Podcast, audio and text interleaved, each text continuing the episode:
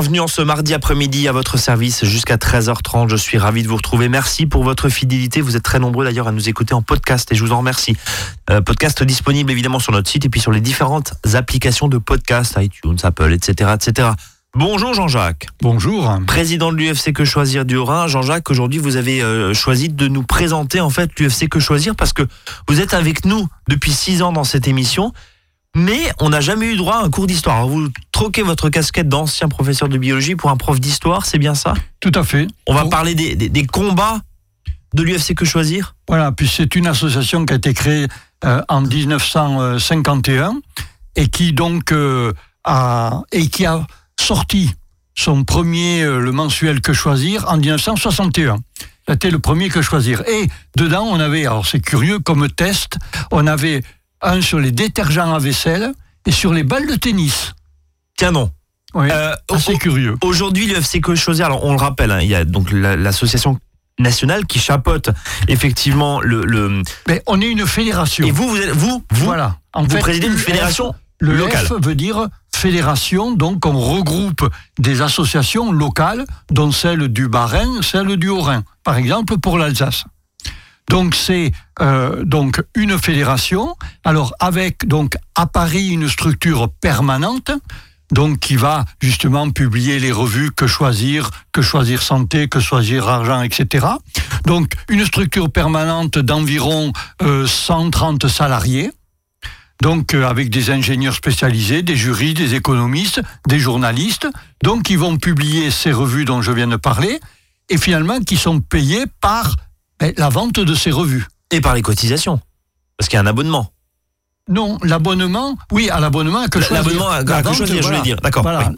C'est en fait le, les gens qui achètent les revues qui permettent que la fédération existe. Que et que ça tourne. Voilà. justement. Alors que localement, les associations, elles, sont des associations quasiment toutes de bénévoles et qui vivent sur ben, leurs propres ressources. Avec là pour le coup, non pas un abonnement, mais une, Une adhésion. contribution, une adhésion. Voilà. Exactement, Rappelez- une adhésion. rappelez juste chez nous dans le Haut-Rhin de 40 euros, par an. qui est en moyenne, oui, en moyenne euh, en France, les adhésions, c'est autour de 30 à 40 euros. Alors, ce qui va être très intéressant dans cette émission, parce qu'on a un tout petit peu préparé quand même cette émission, c'est de voir vos différents combats et ça remonte aux années 70, hein, 65, 70. On, on va voir justement ce que vous avez permis de faire avancer.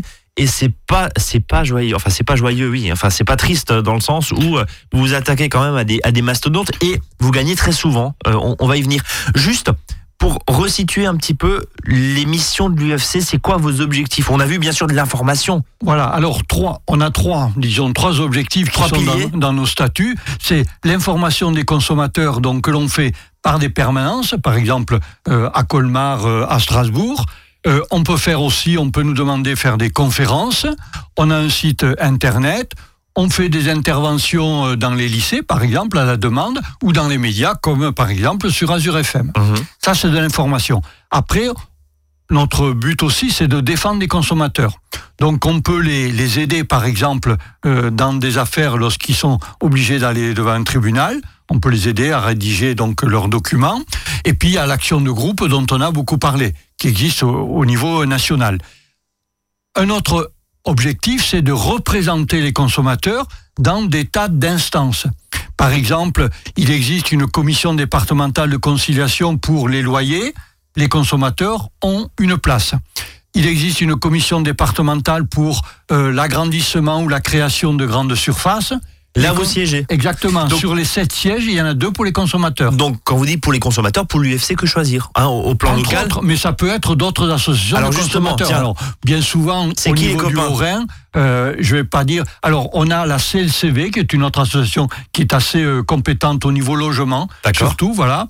Et puis, euh, on a l'UFC Que Choisir, qui sont les deux grandes associations de consommateurs dans Et, le et département. le, ri- alors je sais pas si on l'a appelé le, le rival, mais votre cousin, si je puis dire, ou, aussi votre euh, l'association concurrente, si je puis dire, c'est 60 millions de consommateurs, c'est ça? Alors, ça, c'est un organisme qui, dans, en Alsace, s'appelle la Chambre de consommation d'Alsace. En fait, c'est un organisme qui regroupe des associations, mais dont nous ne faisons pas partie. D'accord, non, oui, non, j'entends bien, Voilà. mais, mais au plan national, on connaît l'UFC fait. choisir, Voilà. et il y a 60 millions de consommateurs. Voilà. Mais qui C'est n'est les pas une association. C'est un organisme euh, C'est pas la même chose. Non, D'accord. nous on est une association, 60 millions de consommateurs est un organisme d'ailleurs dont le président, de, le directeur Oui. est nommé par les pouvoirs publics. D'accord. Alors que nous on est une association qui est totalement indépendante, Indépendante. justement des pouvoirs publics. indépendante et bien sûr des pouvoirs publics. Ça vous permet d'attaquer très souvent l'État ou en tout cas les, les, les, les agences de l'État aussi. De dire, je vais dire la vérité entre guillemets. Oui, d'avoir une certaine forme d'indépendance. Même si on va dire les choses clairement, on vous taxe notamment, pardon, de parler de, de, cette, euh,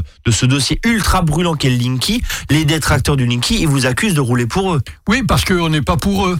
Ouais. On n'est pas avec Ça, les c'est votre- tracteurs, donc si on n'est pas avec eux, on est contre. Bon, ça c'est votre avis, mais, mais c'est intéressant aussi de voir qu'il y a du débat autour, autour de ça, et autour de ces, de ces prises de position. Euh, encore une fois, j'aimerais qu'on revienne sur quoi 40 ans? 50 ans de, de- de combat? Oui, nos premiers combats datent des années 1967. C'était quoi? Alors Ça on va se faire un petit inventaire là. Oui, on dénonçait à l'époque le, le danger du diphényle dans les agrumes. C'était quoi? Un, un hydrocarbure qui servait de conservateur pour éviter la moisissure dans tout ce qui était, euh, voilà, euh, par exemple, l'ananas. Donc en 67 Hein, déjà. déjà. Voilà, Euh, exactement. quelques autres combats avant, Alors, avant un qui a fait aussi beaucoup de bruit dans les années 70, on a publié la première carte des plages polluées. D'accord. C'était un tollé des municipalités, mais cinq ans après, sous la pression de l'opinion publique, ben, les pouvoirs publics, on le voit aujourd'hui, on publie régulièrement les résultats des analyses de l'eau de mer. Donc aujourd'hui, tous les classements, le fait d'avoir, je crois, ces pavillons bleus maintenant. hein, euh, il me semble. Exactement, on appelait ça. À la base, c'est vous. C'est de votre- 1970. c'est grâce à vous. Eh oui, eh oui. Et j'imagine Et que c'était pas joli. les municipalités ont hurlé quand, euh, évidemment, euh, on a dû dire que telle plage était polluée. Et j'imagine que c'était pas joli, joli évidemment, parce que bah, à l'époque, euh, la mer, on s'en foutait un peu, quoi. Exactement. Enfin, les plages, en tout cas, on, on- on s'en foutait un peu. Euh, d'autres, d'autres combats, tiens, en, en termes de consommation? Oui, euh, les premiers relevés sur l'ensemble des grandes surfaces, les relevés de prix, qui datent des années 72. Oui, c'était un peu tabou à l'époque, Ah forcément. oui, bah c'est oui, hein. hyper On a concurrentiel été aussi. les premiers à faire des comparaisons et de Ouais. prix. hein. Euh, en 76, c'était alors les colorants. Ça a commencé 10 colorants qui sont interdits dans l'alimentation et après avoir lancé un boycott dans notre revue. On a lancé un boycott, euh, idem d'ailleurs pour les aérosols à l'époque, mhm. sachant qu'attention, aujourd'hui un boycott est quelque chose qui est interdit, illégal. hein. D'accord. Donc l'appel au boycott est interdit. Interdit, Faut le hein. savoir, Voilà. d'accord. Mais dans les années 76, on a réussi et à justement faire interdire des colorants. Donc l'appel au boycott en disant nous appelons nous UFC que choisir. On appelle à boycotter par exemple je sais pas moi le, le- la pâte fromagère parce qu'il y a du colorant euh, Ou actuellement, on entend euh, des produits qui viennent de tel ou tel pays. voilà par exemple ça, Ça, on n'a pas le droit. C'est interdit. par contre vous annoncez et le consommateur derrière en a son en son âme et conscience pardon va dire bah non je ne consomme plus ça parce que l'UFC me l'a dit. Et vous sortez régulièrement tous les mois on a le droit euh, à une liste. Tous les mois on a le droit aux cosmétiques. On en a déjà parlé longuement dans cette émission aussi. Euh, juste avant de marquer une première pause dans le vin également vous Ah avez oui. sévi C'était en 76. euh, Mais ça, c'est énorme. Ah oui, on avait fait une enquête sur l'amiante dans le vin. Mais Donc, attendez, euh, stop, comment? Enfin, je, je comprends pas là. Comment on peut avoir de l'amiante dans le vin? Ben, à l'époque, on filtrait. On filtrait le vin avec donc des filtres amiante. Évidemment, on allait le retrouver dans le vin. Et donc, on avait fait une enquête. Alors là aussi, hein, on avait donc que choisir, décider de boycotter les marques qui continuaient à utiliser euh, ce procédé. Alors, les, les pinardiers nous ont réclamé à l'époque 5 millions, c'était des francs, hein, Ouais. de dommages et intérêts.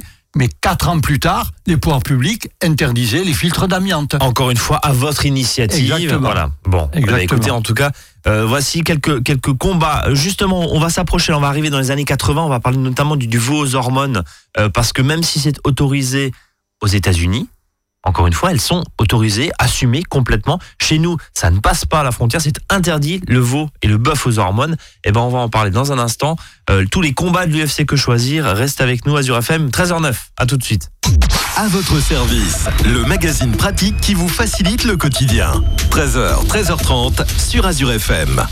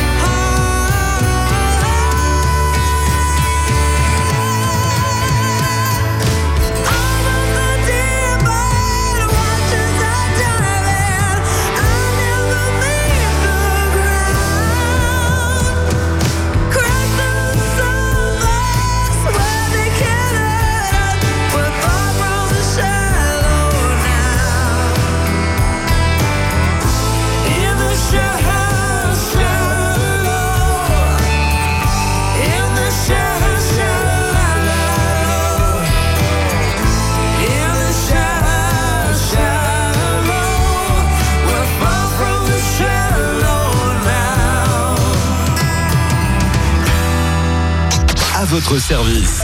13h, 13h30 sur Azure FM, avec Brice et ses experts.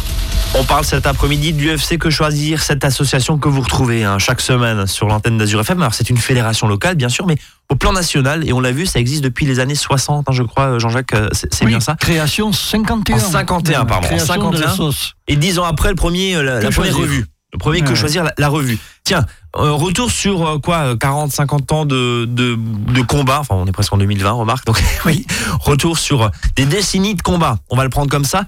Le veau aux hormones, c'est aussi vous? Oui, on a appelé euh, justement au boycott de la viande, donc c'était les années 80, boycott de la viande donc de veau à cause des hormones qui sont utilisées à l'époque. Alors, on a été condamné, hein, on a été condamné en justice puisque c'était euh, illégal, mais le mot d'ordre donc euh, a fait quand même mouche. Et en janvier 88, donc huit ans après, la Commission européenne, elle a décrété justement l'interdiction totale des hormones dans l'élevage des animaux. Alors qu'aux États-Unis, alors On qu'aux continue États-Unis, on continue. allègrement, tout à fait. Voilà. Euh, autre combat. Les chèques payants, les banques, nos amis les banquiers. En 86, halte aux chèques payants que veulent déjà donc imposer les banquiers. Alors, à l'époque, on avait proposé à nos lecteurs d'émettre un chèque de 1 franc. D'accord. C'était ça. Et il y avait eu 30 000 euh, lecteurs hein, qui avaient donc euh, euh, émis ce chèque 1 franc. Moi, je me souviens. Ça on avait 30 000 des, francs. des chèques euh, ouais, francs et qu'on avait reversé à des associations caritatives. Ah. Donc, pour contester faut justement sa- sur le oui, fait que c'était pour payant. contester, il faut savoir qu'un chèque, n'importe qui peut écrire un chèque Mmh. sur un bout de papier, hein, dans la mesure où il y a certaines mentions qui sont obligatoires. hein. Voilà. Donc ça, c'était les, les chèques payants. 87, un an après Tchernobyl, que choisir passe à la France, on le passe au compteur Gégère et on prouve que le nuage radioactif n'a pas épargné évidemment l'hexagone. Attendez, Jean-Jacques, ça veut dire que c'est vous, l'UFC Que Choisir, qui aviez à l'époque euh, été les premiers à dire attendez, on nous raconte n'importe On quoi. a sorti une carte. Une carte en disant, ben, voyez bien que euh, nos sols, nos produits sont pollués par cette radioactivité, alors que le fameux, hein, il est inénarrable professeur Pellerin du euh, SCPRI, qu'on appelait à l'époque, hein, le service central, tout le monde s'en souvient, de protection des rayonnements ionisants, on l'avait tous eu, on l'a tous Qui vu. sur le 20h dit non, non. Eh euh, Avec sa blouse blanche à la télévision, c'était quand même un spectacle. Je sais hein. pas s'il vit encore ce Hein, monsieur, mais Euh, euh, je crois qu'il est décédé, Ouais. il me semble, dernièrement. Et donc, ah, et il dépendait du ministère de la Santé à l'époque. Donc, comme quoi, quand même, les, les temps ont quand même un petit peu changé. Euh, autre combat, Ah, les lessives sans phosphate. c'est vous aussi. Eh oui, ça c'était les années 89. Donc les nitrates et les phosphates, on le sait tous, sont des nutriments qui provoquent le développement des algues. C'est la nourriture des algues. D'accord. Donc, c'est quoi? Je comprends pas en fait le lien entre les lessives, du coup, et les Et algues. Pour être plus blanc, donc euh, dans les lessives, on mettait le linge des phosphates. D'accord. Et après, évidemment, quand ça partait euh, dans les égouts, ça finissait à la rivière. Et donc, ces phosphates qui avaient blanchi notre linge Ouais. servaient d'aliment avec les nitrates aux algues. Et donc, voilà. Et donc, euh, en trop grande quantité, ces algues, quand elles meurent, elles sont décomposées, elles tombent au fond de la rivière, où elles vont être donc décomposées par des bactéries. Et les bactéries, c'est comme nous, ça se nourrit et ça absorbe de l'oxygène. Donc ça veut dire que en fait le la fait d'avoir des voilà, de- euh, n'a plus d'oxygène. Donc qui c'est qui meurt Les poissons. Ok, donc oui, ok, donc c'est la conséquence du coup.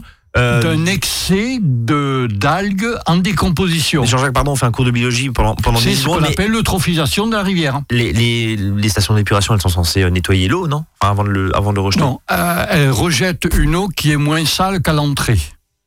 Donc ça veut dire que les stations d'épuration n'arrêtaient pas, en tout cas à l'époque, n'arrêtaient pas les phosphates. Et non, et les nitrates non plus. C'est pour ça que, et d'ailleurs, quand on veut dénitrifier une eau, ça coûte un bras. cher. Bien. Donc là aussi, un de vos combats euh, là-dessus. Voilà, qui est plus de euh, phosphate donc dans les lessives. Ensuite, en 90, euh, ça a été la pollution cachée dans l'eau du robinet. Hein, Déjà à l'époque. Trop de nitrates et de pesticides, on, on avait trouvé dans une cinquantaine de communes. hein. Donc là aussi, ça avait fait un bruit pas possible. Et en 91, c'est la maladie de la vache folle. Ouais. Voilà. Donc là, déjà, que choisir recommande de ne plus manger d'abats, des abats. En disant il y a un risque pour la santé, attention. Exactement. hein. Donc c'est cette maladie de la vache folle, et on le sait, c'est la plus grande crise hein, des 20 dernières années, puisque les animaux étaient nourris à partir de farine animale, Non, qui non, c'est pas comme ça qu'il faut le dire. C'est les, les, les ruminants, donc des vaches qui sont censées Voilà. manger de l'herbe, mangeaient leurs cousins. Pour être Voilà. précis. Pour être précis, non mais c'est on à marche sur hein. la tête là. Exactement. hein. Voilà. Donc, euh, et donc, il y avait une accusation de provoquer, ça a provoqué ces farines animales, donc une, euh, ce qu'on appelait l'encéphalique spongiforme bovine, ESB, hein, donc, et qui ensuite, alors le tournant, ça a été dans les années donc 96, car en, en Grande-Bretagne, on découvre finalement que cette consommation de viande infectée par, euh, disons, un, un virus, c'est même pas un virus, c'est ce qu'on appelle un prion. Le prion, oui, Un on se souvient de prion, ce mot. Oui, C'est en fait un virus simplifié, Ouais. un prion, donc qui transmet donc cette maladie qu'on appelle la maladie de Creutzfeldt-Jacob. Et c'est là, oui, parce qu'encore une fois, des crises sanitaires, euh, il y en a eu plein, hein, dans, mais voilà. Euh, on- les derniers, c'était les lasagnes au cheval, qui, qui finalement, c'était pas très grave, parce qu'il y a des gens qui mangent le cheval, le tout, c'est la tromperie. Là, il y avait contamination possible, passage à l'homme. Et Exactement. c'est là où il y avait un réel euh, scandale, et le plus gros scandale, encore une fois, comme vous le disiez, des, des 20-30 dernières années, quoi. C'est- évident. Tout à Euh, fait. Autre point, Oui, après en 93, on a fait le palmarès des banques. c'est-à-dire quoi, les, les celles qui euh, nous On les Ouais, exactement. au niveau des hein. frais, d'accord. Voilà. En 94, c'était le scandale. On on avait euh, euh, amené des maisons de retraite. et C'était sur l'alimentation donc euh, des personnes âgées, sur les horaires, sur les surprescriptions qu'il Ouais. y avait. Et encore, tout n'est pas réglé. hein. On le sait au niveau des, des EHPAD. hein, on va dire ça comme ça. hein. Euh, en 97, on réclame euh, l'étiquetage de la viande bovine et plus généralement, on demande un étiquetage nutritionnel compréhensible par tous, hein, car on sait que la mauvaise qualité euh, de beaucoup d'aliments est une des causes principales des obésités, des maladies cardiovasculaires et du diabète par exemple. Et ce qu'on a obtenu aujourd'hui avec le Nutri-Score. Ça date Mais de là, ça date, de 80. quand même Ouais. 97. Et on a vu que le Nutri-Score, en plus, c'est pas une obligation, je parle sur votre contrôle, c'est ce- ceux qui veulent y mettre. Hein. Exactement. hein. Et alors, Alors- tiens, juste par. euh, Allez-y. Oui, on rappelle ce que c'est le Nutri-Score. Donc, c'est une indication simple pour le consommateur que les pouvoirs publics donc reconnaissent comme le seul logo officiel. hein. Donc, on le sait, il y a, on le voit quand on achète un produit, on voit dessus un logo avec cinq couleurs A, B, C, D, E. A, c'est le vert. Le produit, c'est le plus intéressant, on va dire, du point de vue nutritionnel. Et quand il est en rouge, évidemment, il est le moins intéressant, le moins favorable. Donc Voilà. le seul, le seul euh, étiquetage reconnu par, euh, par les, Les pouvoirs pouvoirs publics, ça n'a pas empêché Disney, j'ai vu ça euh, cette semaine. Exactement. D'essayer de sur mettre sur plan, exactement, un logo Disney Alimentation.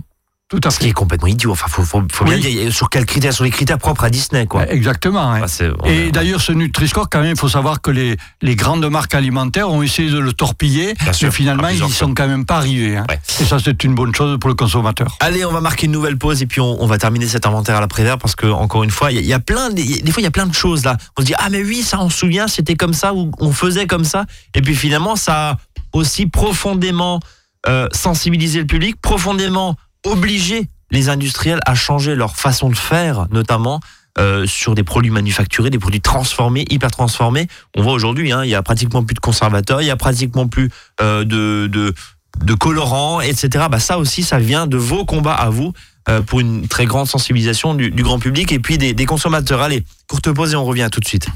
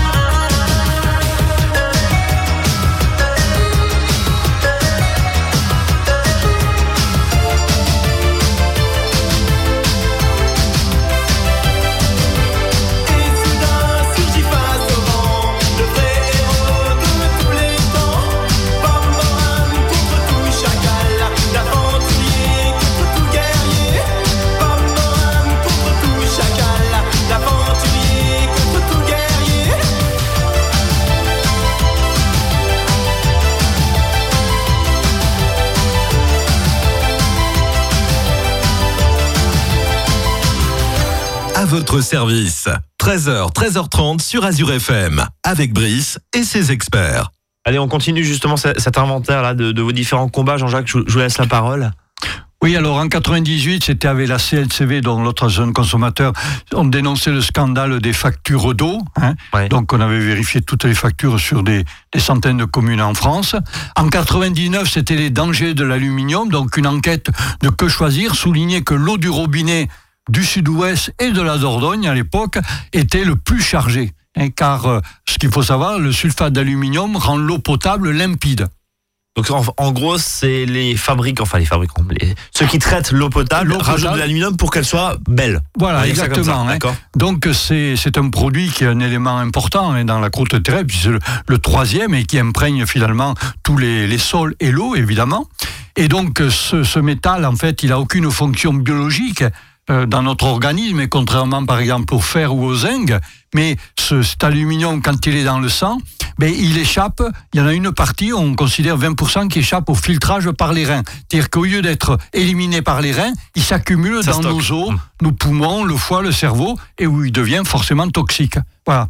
Alors on en parle encore, hein, puisqu'on le trouve dans euh, certains additifs alimentaires, hein, encore aujourd'hui. Bon. Autre combat, Et on en a parlé aussi à propos des euh, les vaccins. Les vaccins, Aussi voilà. avec l'aluminium. hein. Voilà. les vaccins, l'eau, les laits infantiles, je crois aussi, hein, puis un certain nombre de- de- d'accessoires. À l'époque, on avait des casseroles euh, en aluminium voilà, Oui, qui, pouvaient être euh, accusées d'être de relarguer De justement larguer, aussi ouais. dans l'eau dans l'eau de cuisson et donc dans l'alimentation. En 2001, euh, on, euh, on, on annonçait, disons que euh, il y avait du sel qui était caché dans nos aliments. hein. C'était les industriels qui se faisaient un malin plaisir à rajouter dans du sel et ça c'est pas bon pour les Mm. maladies cardiovasculaires, hein, ça c'est clair. Et en 2002, les téléphones portables. Ah, ça, 2002. ça, ça vous tient à cœur Ah ouais, ouais. Euh, On dénonçait le mode de tarification des opérateurs téléphoniques. Donc la justice avait condamné à l'époque les opérateurs à revenir au système de facturation à la seconde. Car, eh, ça les gens ne s'en souviennent plus, hein, jusqu'alors les abonnés étaient facturés au minimum une minute. Ouais. Et après par Toute tranche de minute, 30 Toute secondes. minute pris, enfin oui, par demi-minute, pardon, par 30 Exactement. secondes, vous étiez à Première 30. minute indivisible Ouais. et après c'était des tranches de 30 secondes. Donc vous faites 1 minute 31, vous aviez 2 minutes de Exactement. facturé forcément. tout- Exactement. Tout, tout est Voilà. du- Oui, bon, maintenant c'est cons- illimité quoi. Et maintenant, voilà, et on est à la seconde, et on considérait à l'époque que les consommateurs pouvaient gagner 25%, euh, disons, d'argent en revenant euh, donc à la seconde. hein. voilà. Mais les opérateurs, ils n'étaient pas courts. hein. Ils voulaient après euh, faire taxer à l'époque, dire ah ben d'accord, on revient à la seconde, mais quand vous appelez un autre concurrent, Bim. vous allez être taxé. Ça, ça a l'air tellement loin ce truc-là. Ouais, c'est loin. Et pourtant, à hein, l'heure des forfaits qui coûtent 15-20 Eh euros ouais. et qui sont complètement illimités, ça a l'air tellement loin. Et pourtant 2002, hein. Ouais. Hein, quoi, voilà. Ah, ensuite 2003, alors c'est trop de sucre dans notre alimentation. Donc même combat que le sel, hein, on en a partout, En d'accord 2004, on attaquait déjà les parfums d'intérieur dangereux pour la santé, la pollution intérieure. On a fait plusieurs missions. hein, Donc tous les sheets, etc., les Exactement, bougies et ouais. compagnie, Et d'accord là, il a fallu atteindre au moins 10 ans avant que ça bouge là, à ce niveau-là. En 2004, c'était le scandale du prix des SMS. Alors on les là, on l'a dénoncé. On les En payait un 2004, franc, ouais. On dénonçait la marge exorbitante que se faisaient donc euh, les, les opérateurs. hein, Un puisque- franc, Eh ouais. 15 centimes d'euros. Exactement. hein. À l'époque, voilà. Alors que ça nécessitait aucune infrastructure pour les opérateurs, hein, puisque ça passait par le réseau du téléphone normal. Donc ils se sont fait là énormément d'argent à l'époque. hein. On en avait des forfaits, mais c'était genre des forfaits. Eh oui, on 60 avait des forfaits, on SMS, se quoi. rappelle, 20 SMS, 30 SMS, 60 SMS. Quand vous regardez la consommation aujourd'hui des, des plus Au- jeunes. Aujourd'hui, euh, et à l'époque, c'était les ados et qui Bien faisaient sûr. surtout ça, ils étaient piégés. bien sûr. Donc euh, on s'abonnait à 20 SMS, punaise, ce même pas un par jour, même pas un par jour. Eh oui, exactement, C'était- ouais. Terrible. Voilà. En 2004, on revenait sur les frais bancaires hein, encore et on reattaquait les banques. En 2005, on a réussi à faire allez, re les opérateurs téléphoniques, les faire condamner pour entente illicite. Donc, euh, entente illicite. hein. Voilà. En 2006, alors là, c'était les, on dénonçait la- l'arnaque des produits allégés. hein. Les produits light, les produits allégés à l'époque. hein. Voilà, il suffisait d'enlever un petit peu quelque chose et il Mmh, disait c'est allégé. d'accord. tu parles, voilà. En 2006, c'était notre première campagne pour l'action de groupe. 2006. Et finalement, ça aboutit en 2014. D'accord. Après, il y a eu euh, les pharmaciens aussi qu'on a eu dans le collimateur, qu'on a accusé de creuser le trou la- de l'assurance maladie. Les pharmaciens? Ah, les pharmaciens, oui. Laboratoire, non, les laboratoires pharmaceutiques, d'accord. pas les pharmaciens. hein. Eux, ils sont après. Donc laboratoires pharmaceutique. pharmaceutiques. D'accord. Ouais, on considérait qu'ils étaient là plus pour vendre leurs médicaments que pour soigner les gens. hein. Oui, en, Voilà. en- en même temps, euh, oui, on s'en doute bien, malheureusement. Euh, autre, autre combat Mais en 2009, les crédits à la consommation, donc la loi Lagarde à l'époque, hein, qui était ministre, apportait des modifications dans le domaine du surendettement. Notamment ces mentions légales, attention, Eh oui, euh, voilà. un crédit vous engage, etc., Exactement. etc., d'accord Voilà, sur le crédit à la consommation, les assurances emprunteurs, les regroupements de crédit. Là, la loi Lagarde, voilà. En 2010, les tarifs bancaires, on revient sur les banques, on considérait qu'ils abusaient. Ils abusent toujours d'ailleurs. hein. Euh, en 2011, c'était sur les déchets ménagers, sur les taxes d'enlèvement des ordures ménagères. Et puis, euh, en 2012, on a remis ça quand même sur les pharmaciens. Tiens, ouais. Les pharmaciens, les grands eu- Ah oui, on a fait une enquête euh, sur les pharmacies pour voir euh, si euh, un pharmacien vous donnait des informations lorsque vous achetez deux médicaments qui avaient un risque. qui était incompatible. Exactement. Et donc, on a vu qu'il y avait que 52% des officines qui spontanément signalaient ce type d'interaction, disons, qui pouvait poser problème. Donc là aussi, il y a eu un rôle d'alerte, euh, évidemment, hein, par rapport à certaines professions et qui se sont du coup remis en cause aussi, hein, bien sûr, Tout ça à a fait, permis de, de- de faire avancer. Même si ça les a fait tousser, hein, je peux vous dire, les Ouais. pharmaciens. hein. Voilà. Et puis après, vers les années 2013-2014, on a lancé des comparateurs d'énergie, euh, des, euh, des actions pour acheter par exemple le fuel, le gaz, l'électricité moins cher. Tout ça, c'est euh, c'est que choisir. Hein. Indemnite Air aussi en 2016, on a lancé ça pour aider les passagers aériens qui sont victimes par exemple de surbooking ou de vols retardés à récupérer tout simplement l'indemnisation qui leur sont dues. Et puis une des dernières peut-être, c'est l'action cosmétique et en 2018, une application mobile gratuite pour choisir vos produits cosmétiques que vous achetez. Et euh, puis on peut rajouter, parce que vous êtes passé vite, 2013, l'arrivée d'à votre service sur Azure FM aussi, voilà, avec notre, notre tout petit niveau avec vous d'ailleurs, ça fait depuis 2013 qu'on fait de la radio ensemble et je vous en remercie. Euh, ufcquechoisir.org, c'est le site national. Voilà, vous retrouverez toutes ces informations. Nos permanences, on l'a dit tout à l'heure. Tous les Colmar, lundis soirs, hein. Le lundi soir, à Strasbourg aussi, à la maison des associations. À Colmar, c'est aussi à la maison des associations Rudlingersheim. Eh ben, on a fait le tour. Merci Jean-Jacques. Merci à vous. Oui, Et- et, une, à la semaine Et prochaine. à la semaine prochaine. Salut à tous. Et nous, on se donne rendez-vous évidemment demain.